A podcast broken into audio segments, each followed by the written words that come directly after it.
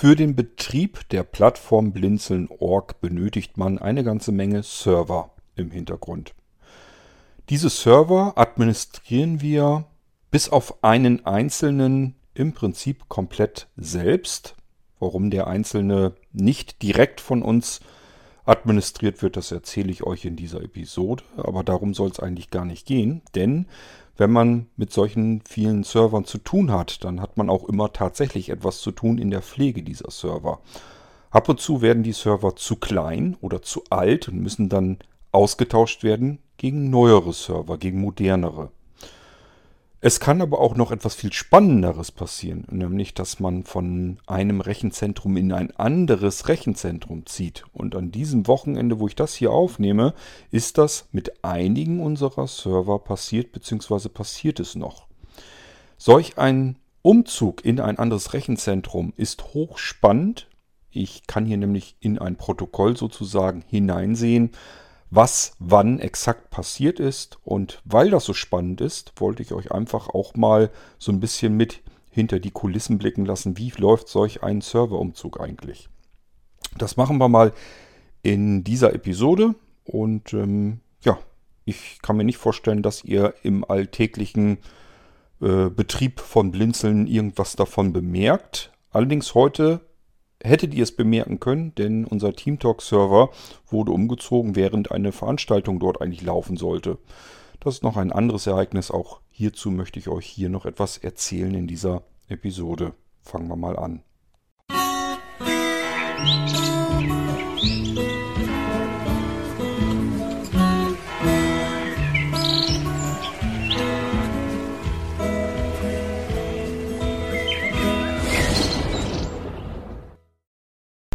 Was die Plattform Blinzeln so alles anbietet an Diensten und Services und das ist ja wirklich eine ganze Menge. Da ist viel zusammengekommen in zwei Jahrzehnten.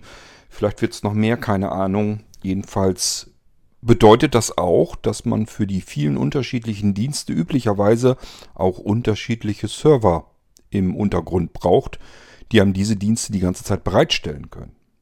Wir sind im Verlauf dieser zwei Jahrzehnte x-mal umgezogen von einem Rechenzentrum zum nächsten, von einem Serverbetreiber zum nächsten, ähm, von Server zu Server natürlich an, andauernd.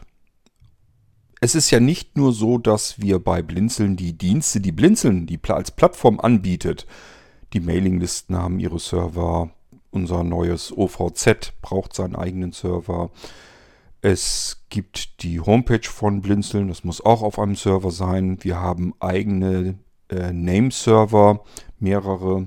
Wir haben diverse Backup-Server, wir haben ähm, Application-Server, also Server, die sich einfach im Hintergrund um irgendwelches Zeugs kümmern, wo äh, üblicherweise, jedenfalls wenn ich die betreibe, also wenn ich mich drum kümmere, wollen wir mal lieber so sagen, ähm, ist dann Windows drauf am Laufen. Und äh, dafür programmiere ich dann auch die Software logischerweise.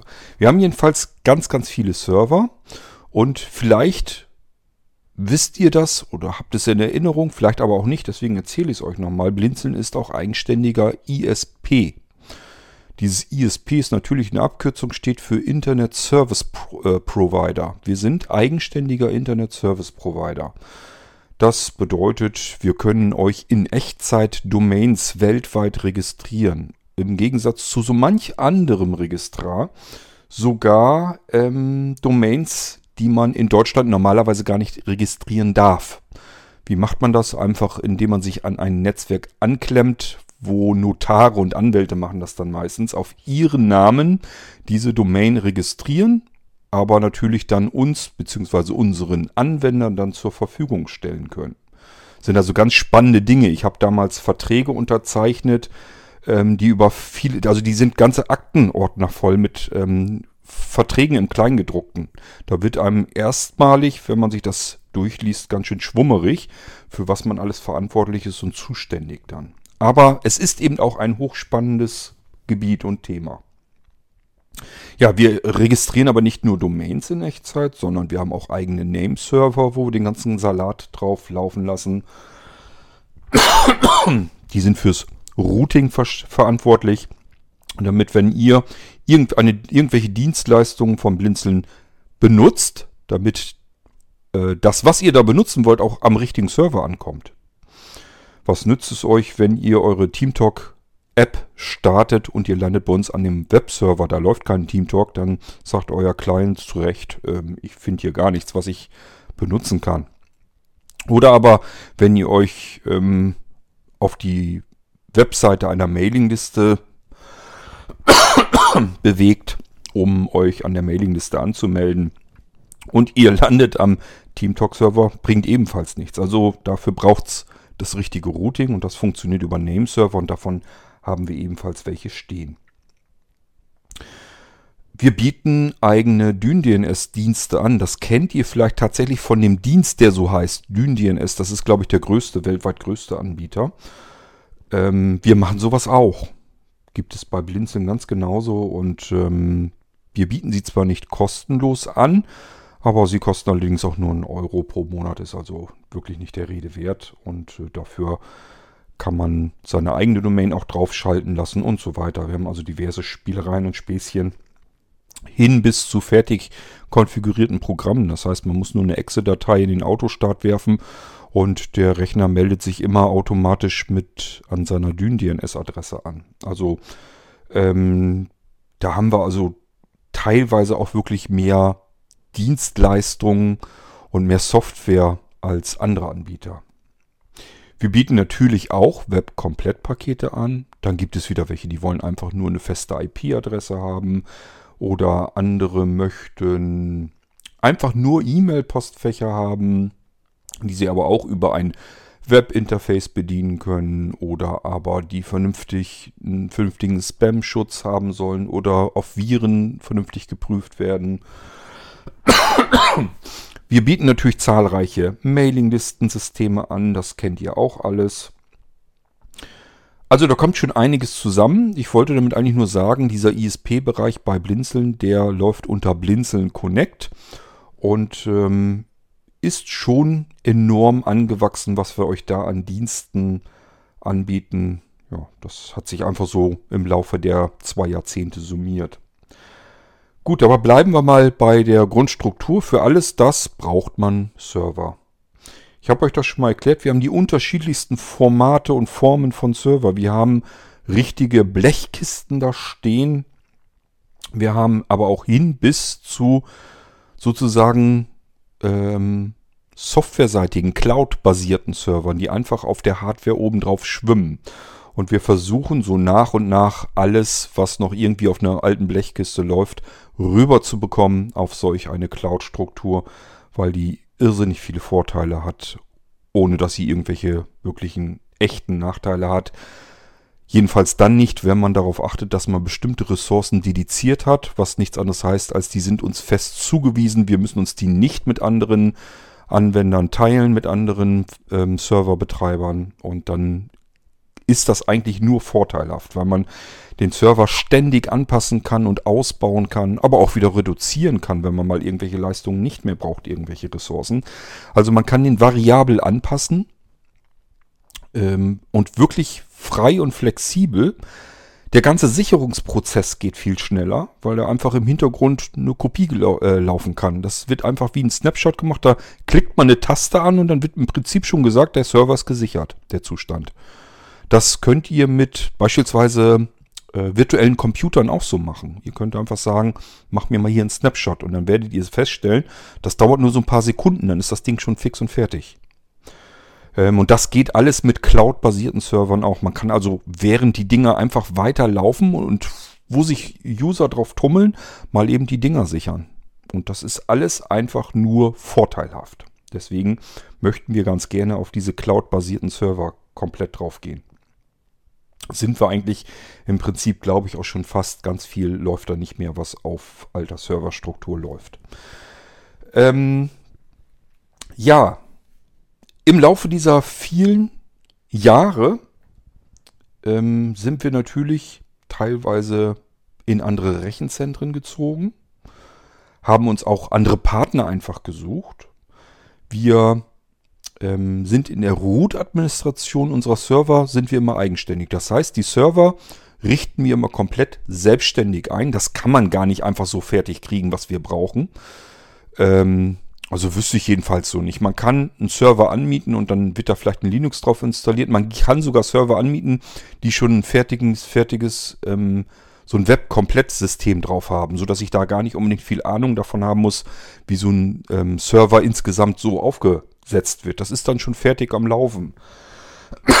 Sowas können wir aber nicht gebrauchen. Wir haben so viele Besonderheiten in dem, was wir bei der, auf der Blinzeln-Plattform machen und auch brauchen, dass wir die Dinger eigentlich selbst einrichten wollen und auch dann selbst administrieren wollen. Das geht bis runter in die Root-Administration. Das heißt, es ist derjenige, der sich darum kümmert, dass das System grundlegend installiert ist und läuft. Das macht bei uns der Schöppi. Das äh, habe ich euch an verschiedenen Stellen aber auch schon mal erklärt. Da ist einfach der absolute Freak drin. Das ist einfach genial, was der Kerl auf dem Kasten hat, wenn es um die Root-Administration geht. Ähm, und das geht dann immer weiter höher auf die nächsten Ebenen. Das heißt, das ist, müsst ihr euch vorstellen, wie auf euren privaten Computern. Jemand installiert das Windows und richtet es so weit ein, dass es erstmal prinzipiell läuft. Das macht ihr vielleicht nicht selbst, weil ihr euch dann noch nie mit beschäftigt habt. Ähm, und dann kommt die nächste Ebene, nämlich die Software, die da drauf installiert wird. Das macht vielleicht auch noch derjenige, der euch den Rechner einrichtet.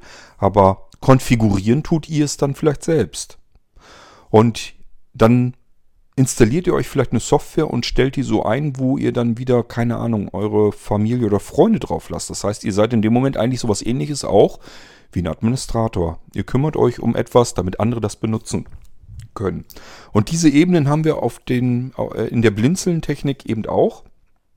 Das heißt, von ganz unten, von der äh, Root-Administration, wo wir einfach nur den reinen Server als Hardware-Lösung da haben, bis hinauf zum, ähm, zum Endanwender-Support, also bis zur Endanwenderebene, dass wir für Anwender, die bei uns sind und selbst das nicht so richtig hinbekommen, ihre eigenen Sachen da zu konfigurieren. Selbst das können wir übernehmen. Und auch dafür haben wir dann unterschiedliche Leute im Technikteam. Und so funktioniert das Ganze bei Blinzeln. Es gibt eine Ausnahme, einen Server, den wir nicht mehr komplett selbst bis in die Root-Ebene hinunter administrieren. Und das ist unser Server AS16. Fontana heißt der. Ähm, und das liegt schlicht und ergreifend daran, das ist unser Web-Komplett-Server, das heißt, wo die ganzen Homepages und so weiter drauf laufen. Also auch wenn ihr jetzt auf, naja, stimmt nicht. Ähm, das ist wieder, das muss man auch wieder auseinanderhalten. Wenn ihr zum Beispiel auf www.blinzeln.org geht, das läuft nicht auf AS16, obwohl es die Homepage, obwohl es die Homepage von blinzeln.org ist. Wie kann das sein? Ganz einfach. Wir haben äh, im Fall von Blinzeln ist es auseinandergerupft. Da landet ihr, wenn ihr auf die Homepage von Blinzeln wollt, auf einem ganz anderen Server. Der ist nämlich dafür zuständig. Das ist unser Conny-Server für unser CMS. Wir entwickeln ja unser eigenes dynamisches CMS. CMS ist nichts anderes als so eine Software, so ein Baukastensystem, mit dem man barrierefrei Homepages, auch komplexere Homepages, ähm, auch als blinder Anwender selbst erstellen kann. Das heißt, ich muss gar keine Ahnung davon haben, wie man eine Homepage baut. Ich muss keine Ahnung von HTML oder irgendetwas haben. Ich kann einfach ein Stückchen Software nehmen, die ist vom Blinzeln entwickelt und die kann ich deswegen natürlich auch als blinder Anwender benutzen und kann damit meine eigene Homepage basteln. Damit ist auch blinzeln.org natürlich gebaut. Und das läuft wiederum auf einem ganz anderen Server. Aber wenn ihr jetzt zum Beispiel einen Podcast hört, da ist es noch so, der ist im Moment noch, wird der untergebracht auf dem ähm, Speicherbereich von blinzeln.org. Und der wiederum läuft auf AS16. Also es ist bei uns zugegeben nicht so ganz einfach. Die Dienste werden auseinandergezogen und an die richtigen Server geschickt. AS16 ist der einzige Server, den wir nicht auf Root-Ebene runter administrieren. Das haben wir früher getan. Warum haben wir es dann irgendwann nicht mehr getan? Ganz einfach, weil man einen Web-Komplett-Server, das ist immer so der Server, wo alle möglichen Dienste zeitgleich drauf laufen. Wo ähm, verschiedene Anwender, unsere eigenen Kunden, unsere eigenen Anwender können da ihre eigene Software drauf installieren. Ähm, also CMS oder irgendwelche Forensoftware oder irgendwelche E-Mail-Software, Online-Software. Der nächste installiert sich irgendwelche Shop-Systeme und so weiter und so fort. Ähm, und das haben die natürlich auch schon alles ausprobiert und gemacht als wir den Server bis Root-Ebene runter selbst administriert haben. Und wir haben einfach gemerkt, diese ganzen Systeme, die da drauf laufen, die müssen ständig, wirklich ständig, tagtäglich gepflegt, gewartet, administriert werden. Dafür haben wir keine Ressourcen frei. Das kann keiner von uns machen. Wir müssten im Prinzip uns den ganzen Tag hinsetzen und uns um diesen einen Server hauptsächlich kümmern. Das ging nicht, das konnten wir nicht machen. Warum muss man das überhaupt? Vor, sagen wir mal, 20 Jahren musste man das absolut nicht. Da haben die Leute HTML-Seiten sich selbst gebastelt und diese HTML-Seiten mit einem FTP-Client auf den Server übertragen und gut war's. Die Homepage wurde angezeigt. So war es damals. Das war kein Problem. Da gab es keine großen Sicherheitsrisiken oder sonst irgendetwas. Das Zeugs lief. Das macht heute keiner mehr. Im Prinzip macht das keiner mehr. Die meisten suchen sich irgendein, irgendeine Software, die man auf einem Server installieren kann, in seinen Webspace hinein. Und ihr kennt sowas auch. Das könnte zum Beispiel ein WordPress sein oder ja, wie sie alle heißen. Es gibt hunderte, vielleicht sogar tausende, ich weiß es nicht. Verschiedenste Programme, Software, die man in seinen Webspace hinein installieren, konfigurieren und dann benutzen kann. Und noch schlimmer, da haben wir früher unseren Anwendern nämlich immer gesagt, bitte passt da ein bisschen auf, pflegt das bitte um Himmels Willen. Denn da waren ganz viele dabei, die sind losgegangen, haben sich verschiedenste Software gesucht, sich gesagt, das probiere ich mal aus, das klingt interessant, haben den ganzen Kram auf den Server installiert, also bei uns auf den Web-Komplett-Server drauf installiert haben dann aber gemerkt, nö, brauche ich eigentlich nicht, so doll ist es dann doch nicht. Haben es aber nicht deinstalliert, sondern das Ding da einfach drauf laufen lassen. Wir hatten teilweise uralte, nie mehr gepflegte Software auf dem Server laufen. So, und damit, weil diese Dinger extrem komplex sind und ja auch bekannt sind da draußen, wenn so ein WordPress da irgendwo ist, das benutzen Millionen von Internetanbietern. Äh, es sind ganz viele, die, die, solche Systeme benutzen. Und somit suchen sich natürlich auch Gauner Schlupflöcher in dieser Software, in diesem System und versuchen darüber auf die Server zu kommen. Und somit hat man entweder einen Bedarf, dass man sich jeden Tag darum kümmern muss, diese Software, die auf dem ganzen Server am Laufen ist, zu pflegen und zu warten und Sicherheitssysteme davor zu schalten, dass wenn irgendwo eine veraltete Software ist und da ist ein Schlupfloch und das wird ausgenutzt, dass solche Angriffe sich erstens nicht auf den Rest des Servers auswirken, sondern höchstens maximal auf diesen einen Webspace und möglichst schnell auch abgedichtet wird das Ganze. Ähm und wenn man sich da nicht drum kümmert, dann hat man solche Angriffe auf dem Server, das hatten wir auch. Wir hatten wirklich ähm, einfach ja Angriffe auf dem Server. Wir hatten ähm, Schadsoftware auf dem Server, die zum Beispiel unseren Server benutzt hat zum Spam verteilen. Weil irgendeiner von den Anwendern irgendeine alte ranzige Schrottsoftware damit drauf installiert hat, sich das Zeugs nie wieder angeguckt hat, hat es aber drauf gelassen, drauf installiert gelassen, war von außen natürlich zugreifbar, die ganzen Bots da draußen und Crawler und so weiter ähm, suchen nach sowas und wenn sie was finden, dann wissen sie genau, ah, das ist die und die Version. Ich weiß genau, wo da das Schlupfloch ist, da kann ich dann über diesen über dieses Einfallstor auf dem Webspace drauf, dann installiere ich mich da und dann kann ich da laufen und arbeiten. Und dann hat man ein weiteres Problem. Selbst wenn diese Software nur bis in diesen Webspace reinkommt, also für, von einem Anwender nur reinkommt, dann aber Spam verteilt.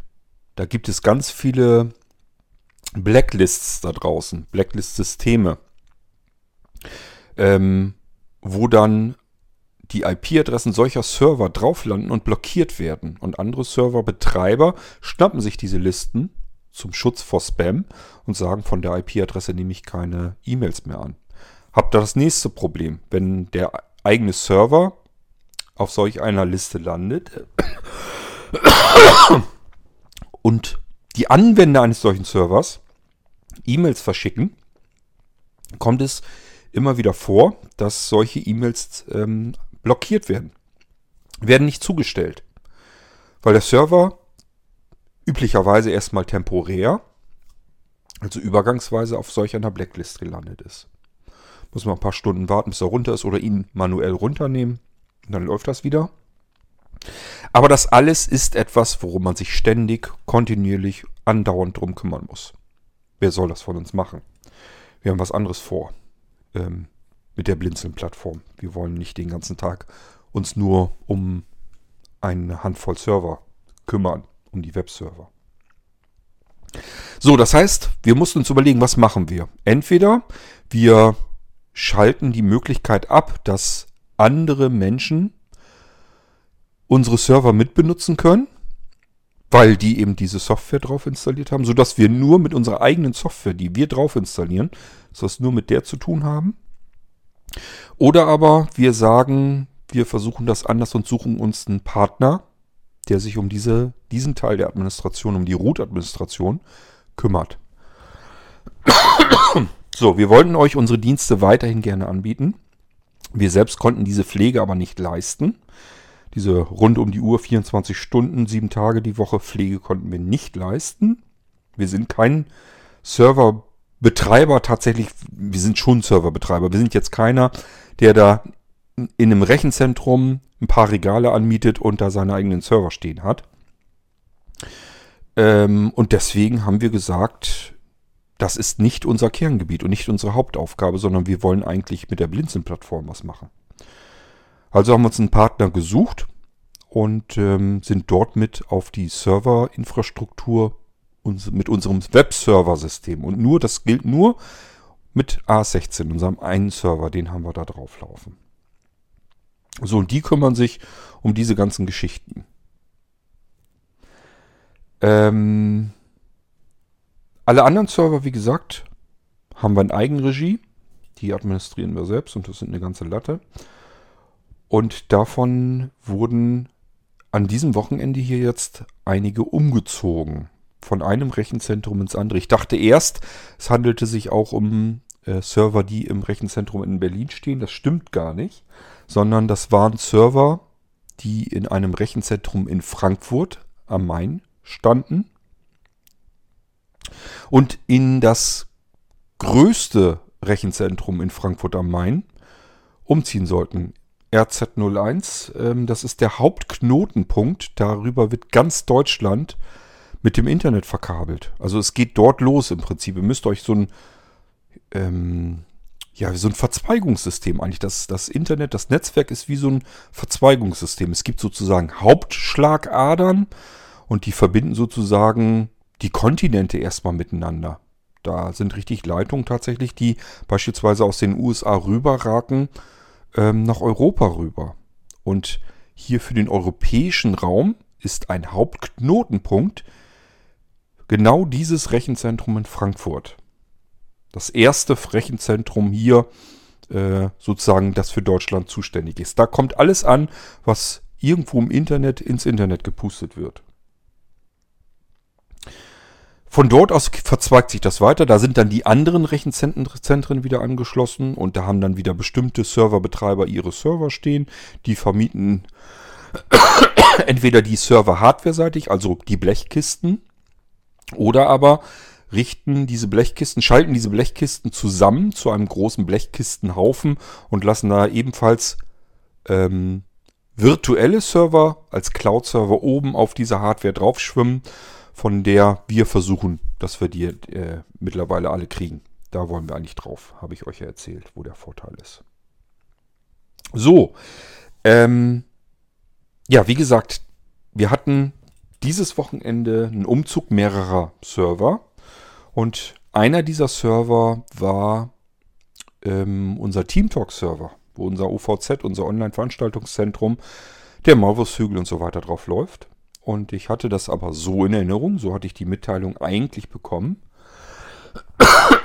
dass der Umzug am 27. September ab Punkt 0 Uhr stattfinden sollte. Habe ich geguckt, okay, die lange Nacht der Musik, die hatten wir, das wäre eine Nachtveranstaltung gewesen, aber die hatten wir ja am heutigen, in der heutigen Nacht, 26. Deswegen habe ich gedacht, dürfte eigentlich kein Problem sein. Die Nacht, lange Nacht der Musik ist vom 25. auf den 26. Der Bezug ist am 27. Alles in Ordnung. Morgen wäre es dann, also am 27. wäre es tatsächlich so passiert. Wahrscheinlich hätten da noch welche gequatscht auf dem Maulwurfshügel. Ja, die wären dann um 0 Uhr eben rausgeflogen und äh, der Server wäre umgezogen. Geplant waren drei Stunden für, die Umzug, für den Umzug, also bis der Server wieder online ist. Diese Downtime nennt man die dann. Das wären drei Stunden normalerweise gewesen. Und dann wäre der Server eben für drei Stunden nicht verfügbar gewesen. Der Maulwurfshügel wäre sozusagen drei Stunden lang nicht erreichbar gewesen. Heute um 0 Uhr kamen dann plötzlich einige in den WhatsApp-Gruppen an und sagten, ich war eben auf dem Maulwurfshügel oder aber ich war in der langen Nacht der Musik. Wurde gerade so schön gemütlich. Die ist um 23 Uhr gestartet. Also Freitag, 25. September, 23 Uhr. Jetzt haben wir es so ein paar Minuten am 6, ein paar Minuten nach 0 Uhr am 26. September, wo ich euch die Geschichte jetzt sozusagen jetzt anfangen möchte zu schildern. Und in den WhatsApp-Gruppen taten sich auf einmal einige auf und sagten, der TeamTalk-Server ist gar nicht mehr erreichbar. Wir waren plötzlich, ich war nicht mehr verbunden. Da waren einige dabei, die dachten, dass sie ein Internetproblem hatten. Und ähm, die anderen haben gesagt, ähm, nee, die, also der ganze Server scheint nicht mehr da zu sein. Und ich habe schon gleich gedacht, aha, das kam, das ging ex exakt um 0 Uhr. Das kann kein Zufall sein. Der Server ist nicht, hat nicht irgendein Problem gehabt, sondern der wurde jetzt umgezogen. Entweder habe ich den Termin falsch in Erinnerung. Ich will nachher nochmal gucken. Aber ich könnte schwören, ich habe extra bei dem Termin noch geschaut, wann die lange Nacht der Musik ist, weil das wäre eine Veranstaltung über Nacht gewesen. Und da war ich beruhigt. Deswegen kann ich mir nicht vorstellen, dass das so falsch war. Aber gut, man kann sich trotzdem irren. Möglich ist alles. Tatsache ist ebenfalls, um 0 Uhr war die lange Nacht der Musik bereits vorbei. Es ist nicht schlimm. Ähm, wir machen an diesem Wochenende hier, mache ich einen Newsletter fertig. Den hatten wir schon geplant für dieses Wochenende. Und ich hatte den Mehmet, der macht die lange Nacht der Musik. Da ist er auch mit angefangen jetzt in, äh, am gestrigen späten Abend. Ähm, und das wurde eben ab 0 Uhr unterbrochen. Und äh, ich habe ihm gesagt, er soll sich bitte mit Stina, das ist einer, eine unserer Lotsinnen, ähm, soll er sich nochmal eben zusammentun. Die hat an dem Abend auch geholfen hier bei der langen Nacht der Musik. Die Leute so ein bisschen, das ist dann, unsere Lotsen so ein bisschen, was das dann angeht, wiederum so eine Art Platzwart. Die helfen den Leuten, die da ankommen und nur auf dem Maulwurfshügel sind, den richtigen Raum zu finden und so weiter. Und Lotsen haben noch viel mehr. Funktionen. Vielleicht machen wir nochmal eine eigene Lotsenfolge. Schauen wir mal. Ähm, jedenfalls habe ich ihm gesagt, schnappt ihr mal Stina, besprecht mal, wann ihr kommende Woche vielleicht neuen Termin ansetzen möchtet und macht er dann die lange Nacht der Musik. Und ich hau das in den Newsletter rein, dann wissen alle Bescheid. lange Nacht der Musik wird verschoben. Und ich kann auch hier an dieser Stelle auch sagen, auf wann die lange Nacht der Musik verschoben wird, nämlich auf den 3. Oktober. Das ist ein Samstag. Und da geht es auch wieder um 23 Uhr los und dann hoffentlich ohne Unterbrechung. Also in der Nacht von Samstag auf Sonntag findet die lange Nacht der Musik statt. Ich habe mir sagen lassen, dass das gerade wirklich anfing, da wohl gemütlich zu werden. Das kenne ich auch von meinen eigenen Veranstaltungen, wenn ich die mache. Das dauert immer erstmal eine Weile, bis man sich so ein bisschen eingegruft hat, bis alle Leute ähm, ihre Sachen so konfiguriert haben, dass da keine akustischen Störungen mehr drin sind in dem Raum und so weiter. Das dauert alles eine Weile, bis man dann eigentlich erst so richtig ins Gespräch kommt und anfangen kann. Und das war hier sicherlich auch so. Und die sind ja um 23 Uhr angefangen. Um 0 Uhr ging's, war es eigentlich so richtig schön gemütlich, war alles in Ordnung, hat Spaß gemacht. Ja, und dann war der Server auf mal weg. Kann halt mal vorkommen. Sollte natürlich nicht vorkommen. Äh, war so jetzt von mir auch nicht gedacht und geplant gewesen. Aber gut. Ist jetzt so passiert. Ist auch, glaube ich, nicht ganz so schlimm. Wir machen einfach die lange nach der Musik an einem späteren Termin nochmal. Mehmet und Stina haben am 3. Oktober 2020 ab 23 Uhr für euch Zeit.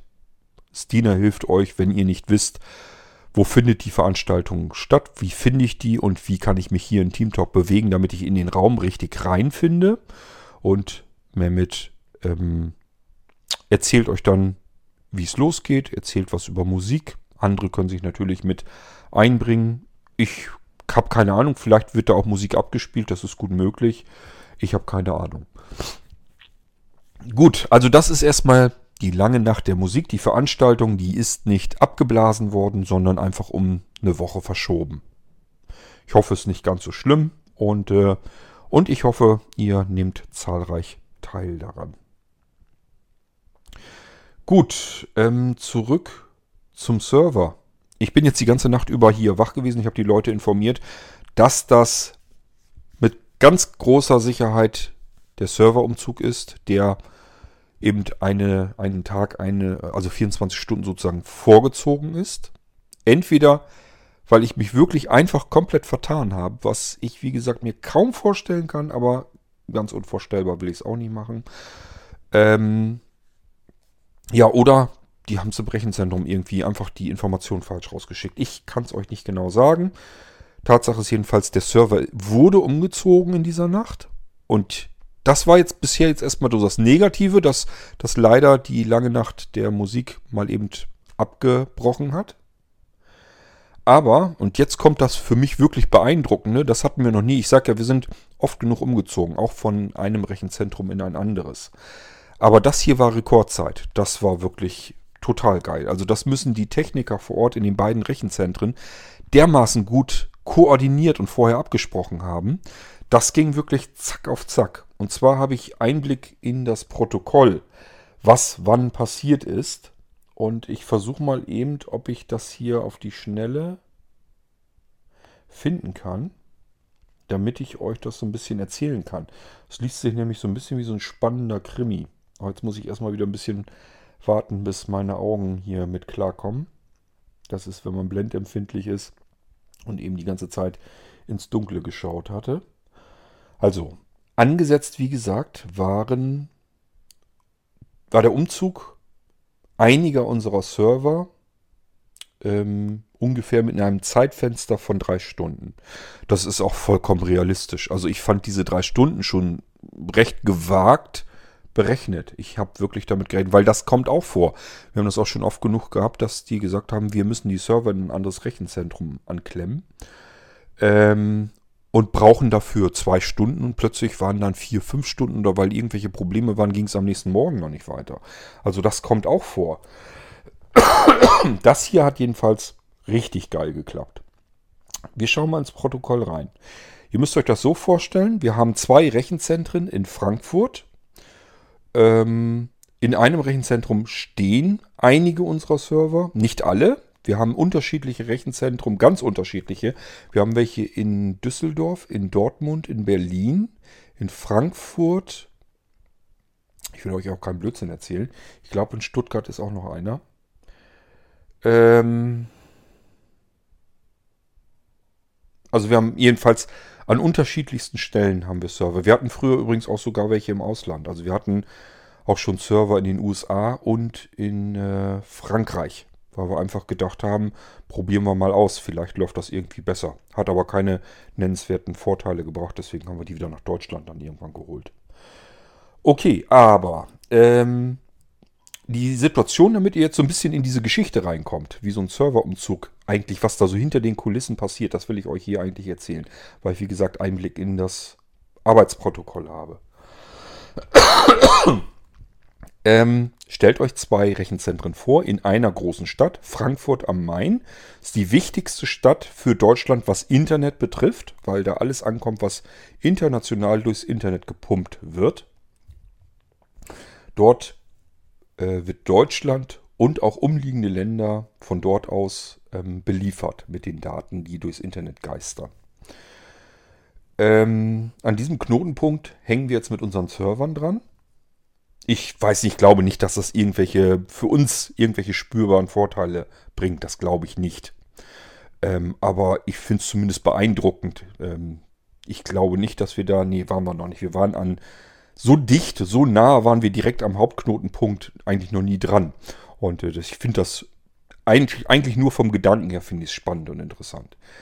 Ob es jetzt irgendwelche tatsächlichen Vorteile hat, ja, wir können im Prinzip wahrscheinlich einfach die Anbindung ans Internet raufregeln, bis uns schwarz vor Augen wird. Und zwar nicht nur wegen der Geschwindigkeit, sondern wahrscheinlich auch wegen den Rechnungen, die dann kommen. Also wir können einfach ähm, die Gigabit pro Sekunde Anbindung ans Internet können wir einfach hochdrehen, bis es nicht mehr geht. Also bis einfach, bis die Technik das nicht mehr mitspielt.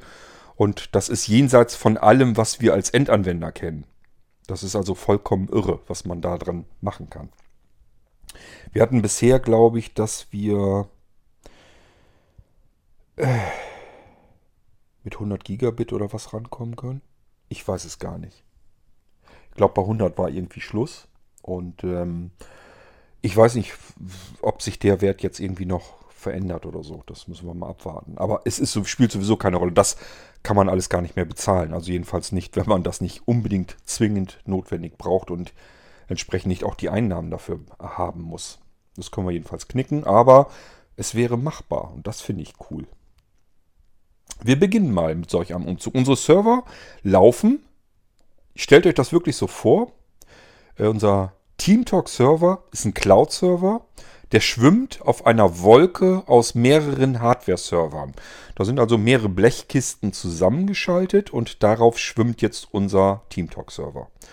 Hat einen riesen Vorteil, wenn nämlich irgendwelche von diesen Blechkisten kaputt gehen, schwimmt unser TeamTalk-Server einfach auf den restlichen Kisten weiter. Das heißt, man merkt gar nichts. Ihr könnt eure Veranstaltungen weiter durchführen. Ihr könnt auf dem Malwurfshaufen, äh, Malwurfshaufen hätte ich was gesagt, auf dem Malwurfshügel eure Gespräche fortsetzen, obwohl die Server darunter kaputt sind. Sogar mehrere sind in dem Moment einfach ausgefallen, sind kaputt gegangen. Interessiert euch gar nicht. Ihr merkt das gar nicht. Ihr könnt einfach euch weiter unterhalten. Und das ist der Riesenvorteil des Cloud-Servers. Einer der vielen Vorteile. Aber das ist jetzt die Situation, die wir haben in unserem alten Rechenzentrum. Auf einer Seite von Frankfurt am Main. Geplant war, wie gesagt, das Herunterfahren aller Server um Punkt 0 Uhr. Und genau hier fängt unser Umzug nämlich an. 0 Uhr, Shutdown sämtlicher Host-Systeme. Die Host-Systeme, das ist nichts anderes als die Hardware-Server, diese Wolke aus Servern, die ich euch eben versucht habe zu beschreiben. Die werden um Punkt 0 Uhr alle zeitgleich runtergefahren, ist ganz klar, wird ins Netzwerk geschubst. Jetzt alles runterfahren hier. Und da muss man nicht an jeden Rechner irgendwie rangehen und ähm, auf Start klicken und herunterfahren oder sonst irgendetwas, sondern da wird ein Befehl ins Netzwerk geschubst und alle Kisten, die es betreffen soll, fahren jetzt genau exakt um 0 Uhr herunter. Alle Dienste, die da gerade laufen, eure Gespräche, die Verbindung zu diesen Servern, alles das wird in dem Moment ganz normal gekappt die Programme äh, werden beendet, das System wird heruntergefahren. Je nachdem, was man da so am Laufen hat, kann das tatsächlich auch mal mehrere Minuten dauern. Das ist also nicht so, wie ihr das vielleicht von Windows kennt, wo ich einfach mal auf Ausschalten gehe, dann kriegt ihr vielleicht noch eine Meldung, hier laufen noch Programme und dann sagt ihr, ja, jetzt sofort beenden und zack geht das Ding runter. Das ist auf Servern, je nachdem, was da alles so drauf läuft, kann sowas mal ein bisschen länger dauern, weil die Programme natürlich versucht werden, sauber ähm, zu schließen, zu beenden. Und erst dann, wenn das alles passiert ist, alle Verbindungen sind gekappt, alle Programme sind sauber geschlossen, beendet, dann wird das System auch entsprechend ebenfalls genauso sauber heruntergefahren. Das passiert um Punkt 0 Uhr geht das Ganze los. In dem Moment, wo das heruntergefahren wird, werden die Server, sobald sie dann abgeschaltet waren, ausgeschaltet sind, das kann man alles natürlich erkennen und nachprüfen, werden sie in dem Moment auch sofort abgebaut. Da sind also wirklich, müsst ihr euch vorstellen, ein Team aus Technikern, die einfach vor diesen Blechkisten jetzt stehen und äh, warten einfach, welche Kisten sich jetzt abschalten und die werden dann abmontiert, abgebaut. Die ganzen Kabel werden rausgezogen, die Kisten werden aus ihren Halterungen rausgezogen, abgeschraubt, abmontiert ähm, von dem Belüftungssystem und so weiter abgeschaltet und so weiter und so fort. Und ähm, ja, das beginnt alles im Prinzip parallel. Also es gibt natürlich Server, da läuft nicht viel drauf, die schalten sich quasi fast sofort ab. Dann kann ich mit denen beginnen und die Server, die ein bisschen länger brauchen, da gehe ich dann dran, äh, wenn die soweit sind. Um 0 Uhr 10 haben wir den nächsten Eintrag im Protokoll. Und zwar werden jetzt alle entsprechenden IP-Netze ähm, erfolgreich umgeroutet. Ist ganz klar, damit ihr an diese Server herankommt von außen. Hat, hat jeder Server, jede Blechkiste da unten und auch jeder Cloud-Server, also jede Software, jeder Server, der da auf diesen Blechkisten drauf schwimmt, die haben alle ihre eigenen IP-Adressen. Die muss man irgendwie erreichen können. Das alles muss umgeroutet werden ins neue Rechenzentrum rüber.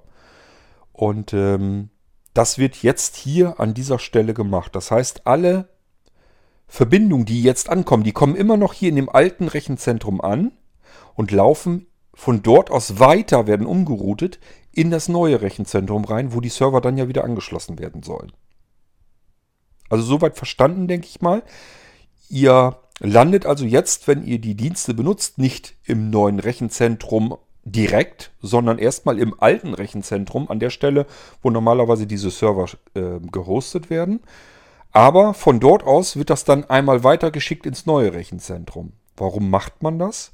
Weil das Verändern dieses Routings der IP-Netze ähm, würde normalerweise mehrere Stunden dauern. Und zwar dadurch, dass sich die großen Internetzugangsprovider, Telekom, Vodafone, 1 und 1, wie sie alle heißen. Arcor gibt es, glaube ich, auch noch.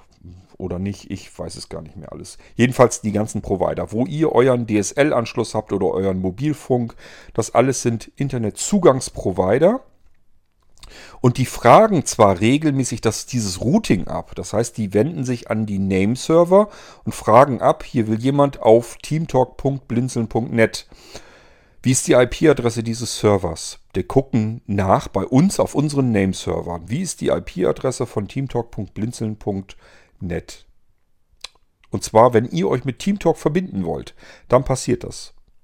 Dann wird diese IP-Adresse normalerweise angefragt.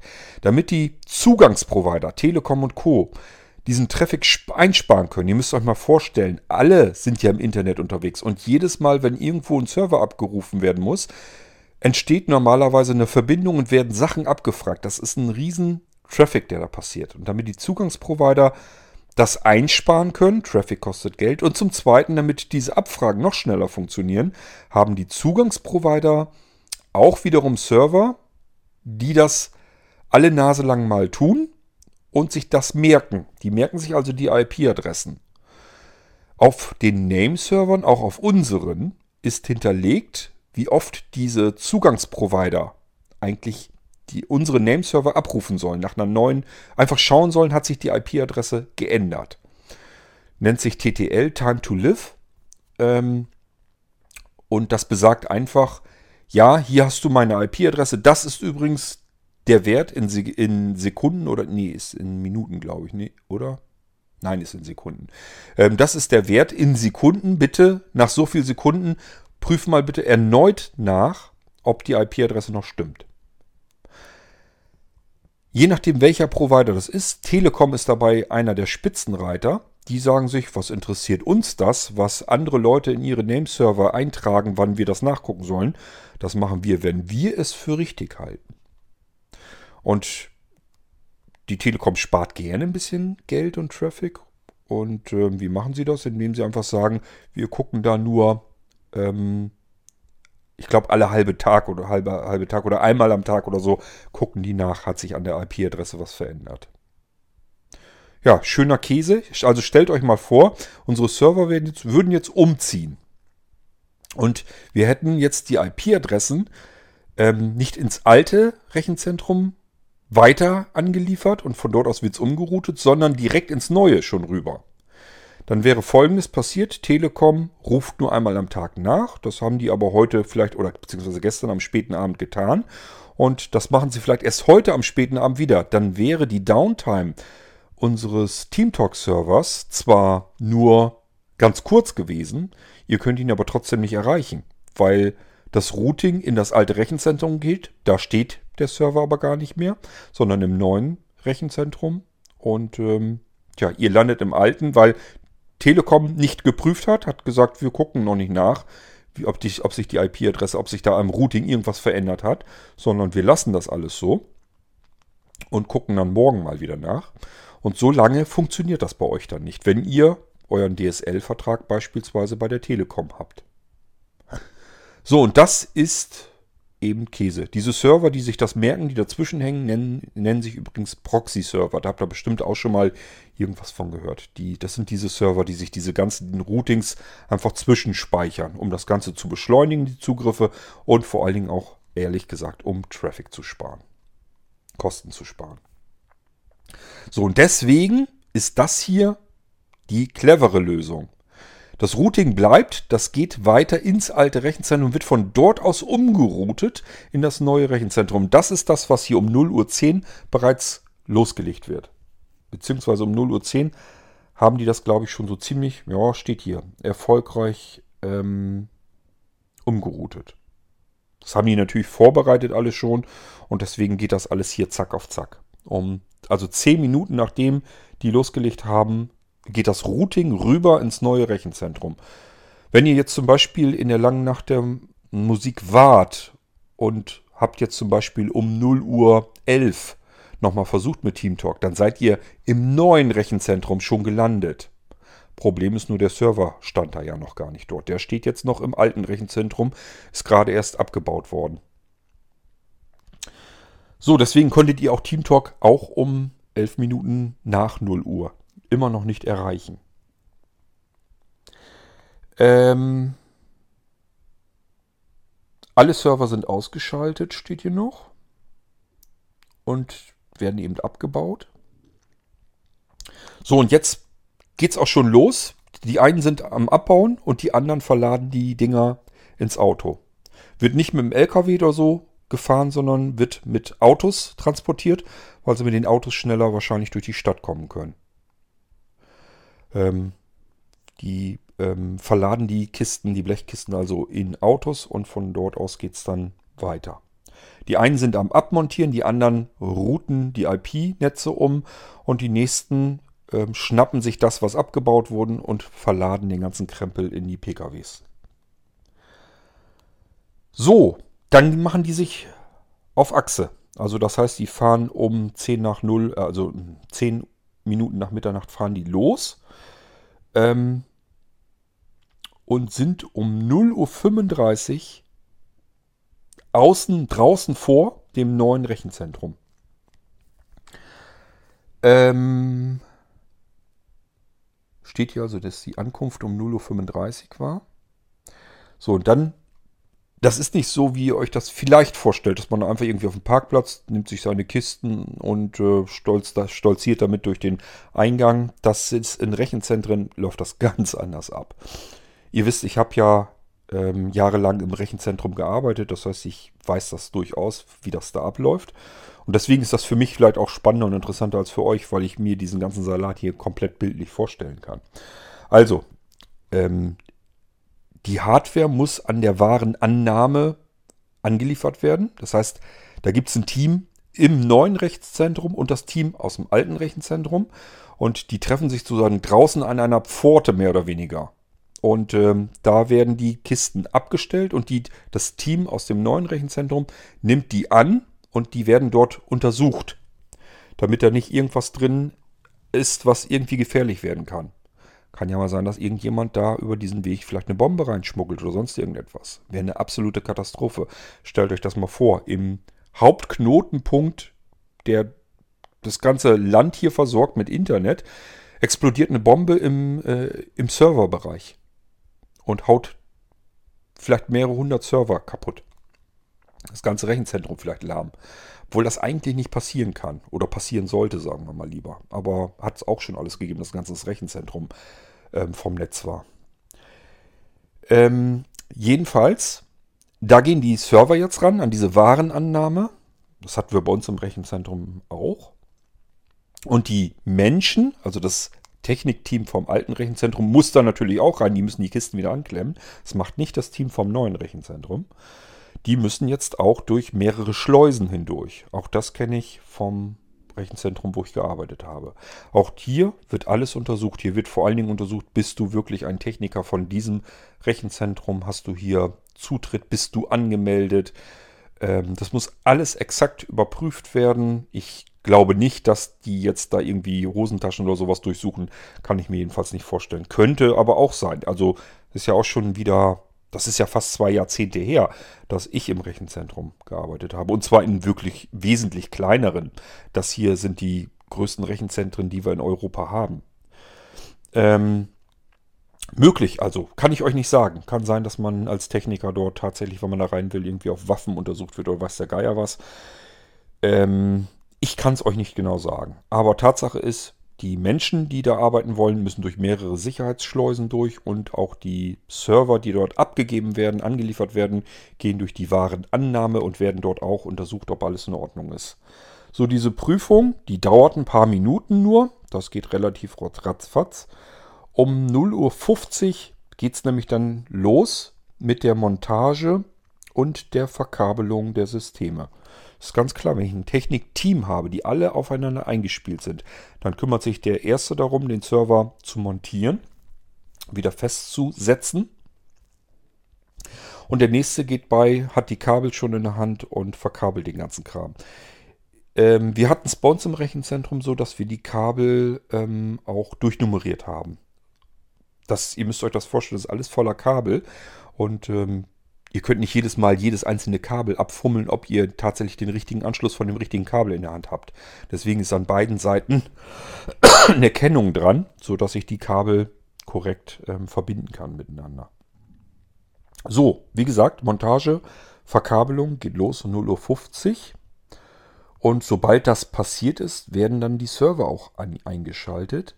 Und das passiert um Punkt 1 Uhr. Da wird der erste, die erste Blechkiste wieder eingeschaltet.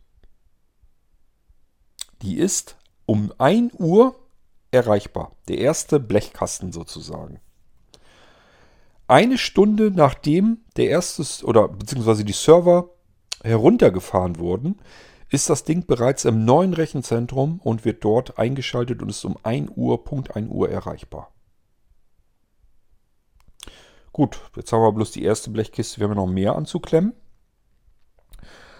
Und man kann vermelden, die sind da recht fix dran. Um 1.20 Uhr laufen bereits wieder die Hälfte der Blechkisten. Also die Hälfte der Host-Systeme ist am Laufen.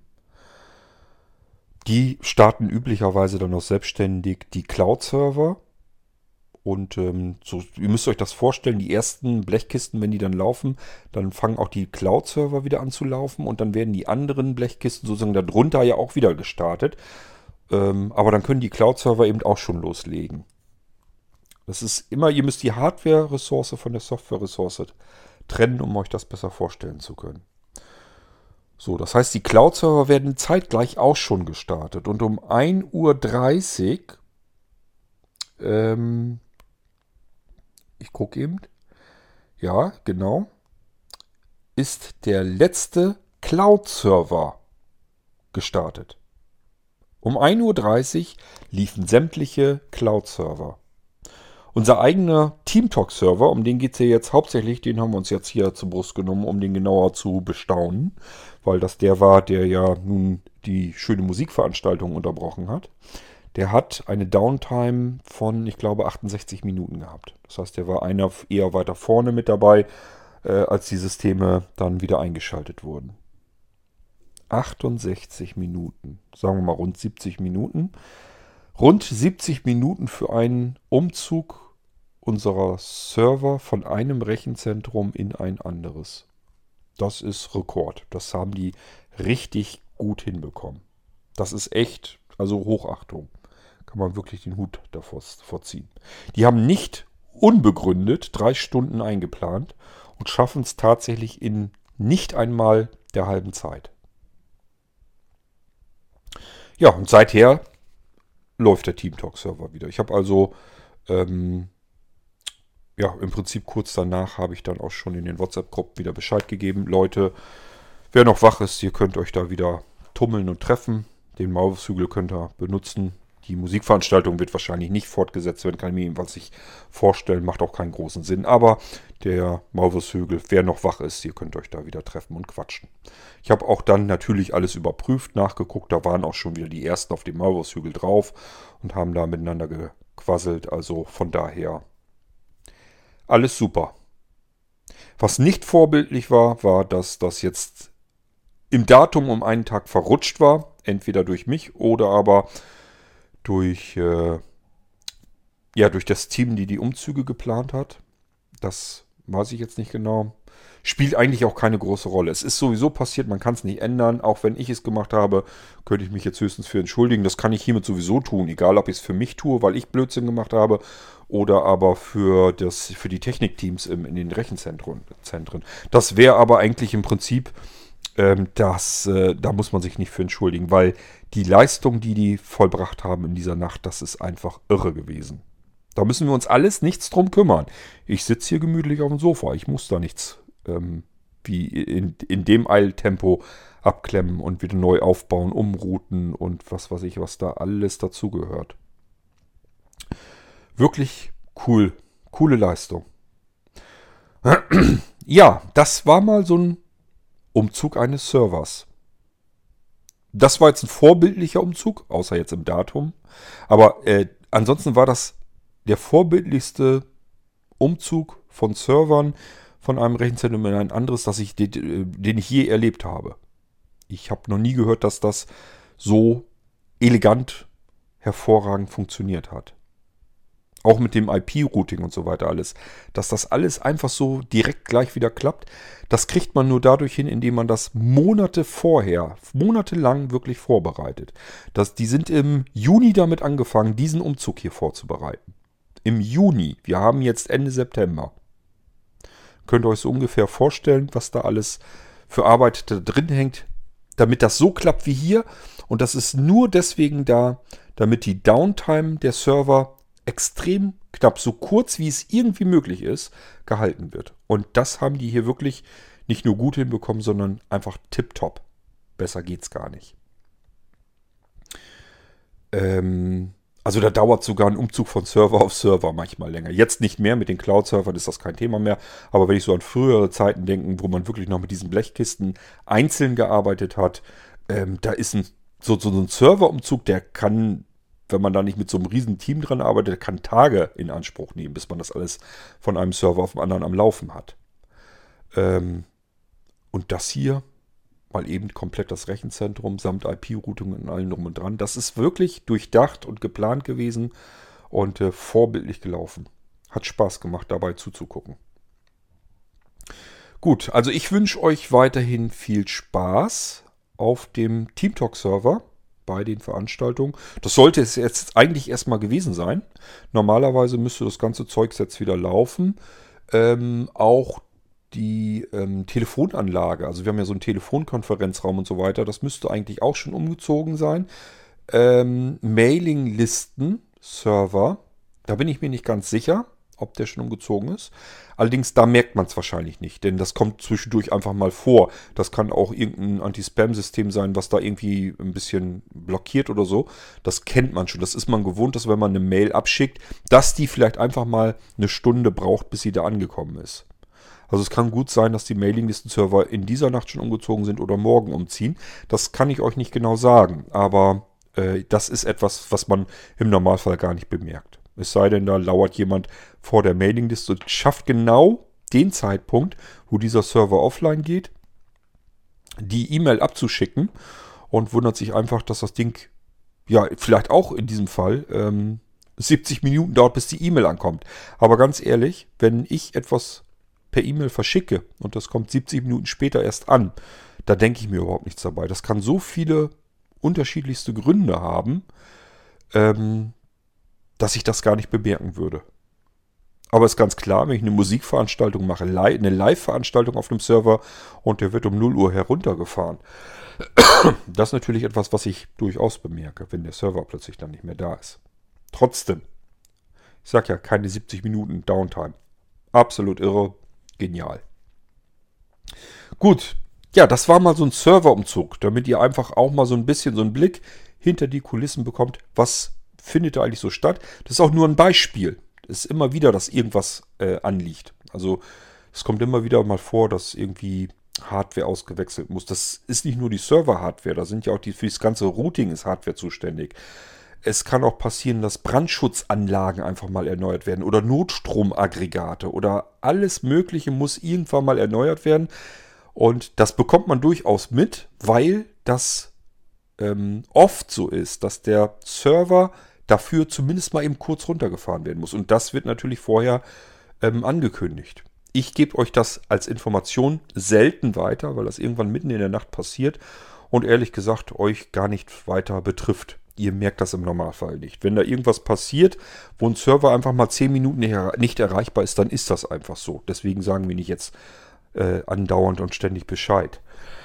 Aber ist ganz klar, wenn ich jemanden habe, der einen Server betreibt, dann muss ich ihm Bescheid sagen, dass ich seinen Server zwischendurch einfach mal kurz runterfahre. Weil da können Anwendungen drauf laufen, die in dem Moment einfach hochkarat wichtig sind. Das kann ja sein. Stellt euch mal vor, unsere lange Nacht der Musik und wir hätten jetzt mehrere Server mit TeamTalk eingerichtet. Vielleicht noch einen zusätzlichen ähm, gespiegelten Server vielleicht sogar irgendwo anders, dass wir einfach gesagt hätten, okay, diese Veranstaltung, die muss unter allen Umständen unbedingt stattfinden. Die darf nicht ausfallen. Und wenn da irgendwas mit dem Server ist, haben wir noch einen Server in einem anderen Rechenzentrum stehen. Dann hätten wir jetzt, dadurch, dass wir die Ankündigung, wenn sie denn richtig gewesen wäre, an, äh, dass wir das mitgekriegt hätten, hätten wir gesagt, okay, eben schnell ähm, die ganze Veranstaltung rüberrouten auf den anderen, auf den Ersatzserver, auf den zweiten gespiegelten Server. Damit diese Veranstaltung 100% störungsfrei laufen kann. Aber das ist in unserem Fall echt nicht so schlimm und so wichtig. Diese solche Umzüge, die werden generell immer in der Nacht gemacht. Ich habe auch schon erlebt, dass die damit um, keine Ahnung, 2 oder 3 Uhr morgens angefangen sind, weil die dann noch sicherer gehen wollten, dass da wirklich möglichst wenig Menschen unterwegs sind. Also das wird alles exakt so gelegt, damit das möglichst wenig Einfluss auf den laufenden Betrieb hat. Okay, ja, das war mal ein Umzug einiger unserer Server. Vielleicht war es für euch interessant. Vielleicht auch nicht, das weiß ich nicht. Ähm, aber ich wollte es euch dennoch mal einfach erzählt haben, damit ihr mal einfach mitbekommt, was dafür so notwendig ist und wie sowas ablaufen kann. Hier in diesem Fall absolut vorbildlich. Also ähm, ja, das ist Paradebeispiel, wie man es machen muss. Ähm, das sind auch keine Federn, mit denen ich mich schmücken kann. Also das sind diese beiden Technikteams gewesen, die halt in den beiden Rechenzentren dann am Arbeiten waren. Ähm, wir sind nur Root-Administratoren. Ähm, wir betreiben diese Server. Wir sind aber nicht an Ort und Stelle im Rechenzentrum und kümmern uns um die Hardware. Das machen andere. Und wie wir mal wieder feststellen mussten, sind das Leute, die ihr Handwerk verstehen. Und das ist ein gutes Gefühl, dass man weiß, dass die Server in den richtigen Rechenzentren laufen. Okay, ich wünsche euch, wie gesagt, viel Spaß mit den Diensten vom Blinzeln, egal welche ihr da benutzt. Wir hören uns wieder bei einem anderen Dienst, nämlich Podcasts. Ist auch so ein Angebot vom Blinzeln. Unsere Podcasts werden ja über Blinzeln gehostet. Äh, meiner hier auch vom Irgendwasser. Und somit bis zum nächsten Mal in eben diesem Podcast, sagt euer König Quad.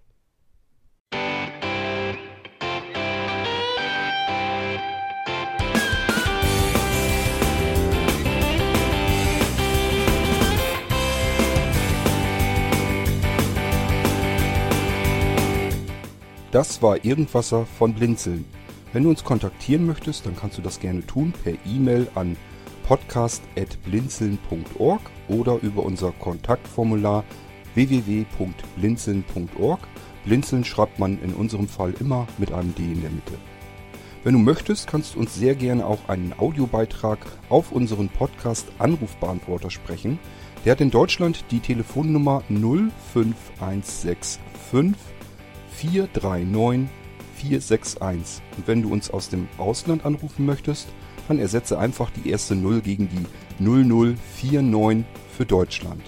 Wir bedanken uns für dein Interesse und freuen uns schon darauf, wenn du auch beim nächsten Mal wieder mit dabei bist.